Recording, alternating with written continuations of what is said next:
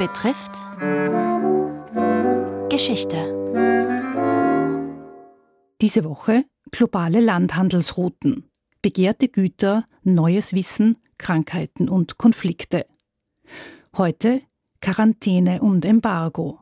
Über die Gefahren und Grenzen des globalen Warenverkehrs berichtet der Historiker Johannes Preiser Capella. Die Covid-Pandemie zeigte uns einmal mehr, dass mit Waren, Menschen und Tieren auf den Handelsrouten auch immer wieder ungebetene Gäste wie Krankheitserreger reisten. Neuere Untersuchungen ergaben, dass jene Variante des Bakteriums Salmonella enterica, das Jahrtausende zuvor in Populationen von Menschen und Schweinen im Mittelmeerraum entstanden war, schon um 1000 vor Christus über tausende Kilometer entlang der späteren Seidenstraße in den Nordwesten der heutigen Volksrepublik China gelangte. Der bekannteste Fall einer Ausbreitung einer Seuche über Handelsrouten ist jener der Pest des Spätmittelalters. 2022 konnte die Urform der Varianten des Bakteriums Yersinia pestis, die für den Ausbruch des Schwarzen Tods in Europa verantwortlich war, in Gräbern aus der Zeit um 1338 im heutigen Kirgisistan entdeckt werden. Von dort gelangte der ansonsten in den Flöhen von Nagetieren endemische Erreger über die unter der Herrschaft der Mongolen intensiver genutzten Handelswege aus Zentralasien an das Schwarze Meer, wo die Seuche dann 1346 ausbrach.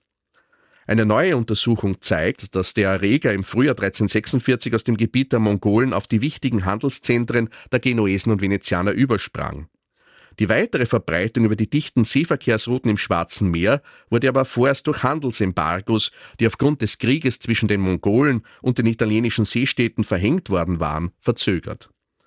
Erst als man diese Beschränkungen aufhob, konnte sich das Bakterium ab 1347 jedoch umso schneller bis in den Mittelmeerraum und ganz Europa verbreiten.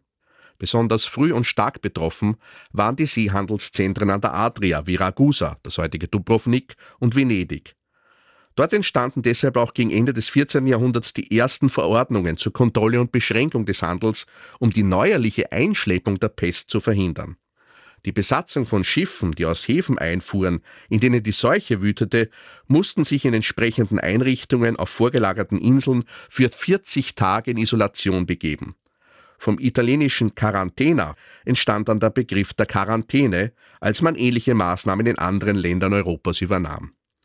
Die über hunderte Kilometer entlang der Grenze zwischen dem Habsburgerreich und dem Osmanischen Reich eingerichtete Militärgrenze diente nicht nur der Verteidigung, sondern auch der Kontrolle von einreisenden Kaufleuten und deren Waren, nachdem die Pest im Osmanischen Reich weiter endemisch blieb. Einschränkungen des Handels sollten aber ebenso Gegner vom Zugriff auf wichtige Güter ausschließen oder sie allgemein wirtschaftlich in die Knie zwingen. 1585 verbot König Philipp II. im Vorfeld der Auseinandersetzung, die dann im Angriff der Armada gipfelte, den Schiffen aus England den Handel in den Häfen des spanischen Weltreichs. Zuwiderhandelnde Schiffe wurden beschlagnahmt, und vom spanischen Begriff dafür, Embargo, erhielt diese Maßnahme ihren Namen. Vor 500 Jahren waren es die Herrscher Moskaus, die versuchten, einen Gegner durch ein Embargo zu schwächen. Dies berichtet der steirische Adelige Sigmund von Herberstein, der zweimal als Gesandter der Habsburger an den Moskauer Hof reiste. Er schreibt, dass Großfürst Wassili III. Iwanowitsch 1523 ein Handelsverbot gegen das östlich angrenzende Khanat von Kasan an der Wolga verhängte.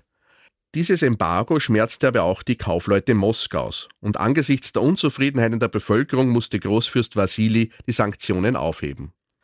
Und so bleiben Handelsrouten bis heute Gegenstand der Konkurrenz zwischen Weltmächten, die den Strom von Rohstoffen, Energie, Waren und Menschen kontrollieren möchten.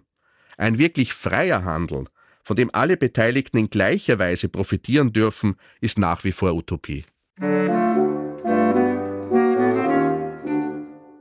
Sie hörten den letzten Teil der Reihe Globale Landhandelsrouten.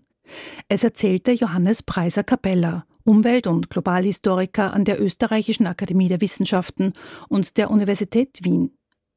Ein Buchtipp Landhandelsrouten Adern des Waren- und Ideenaustauschs von 500 vor bis 1500 nach Christus, herausgegeben von Philipp A. Suttner, erschien 2023 im Mandelbaum Verlag. Gestaltung Isabel Engels, Redaktion Robert Weichinger.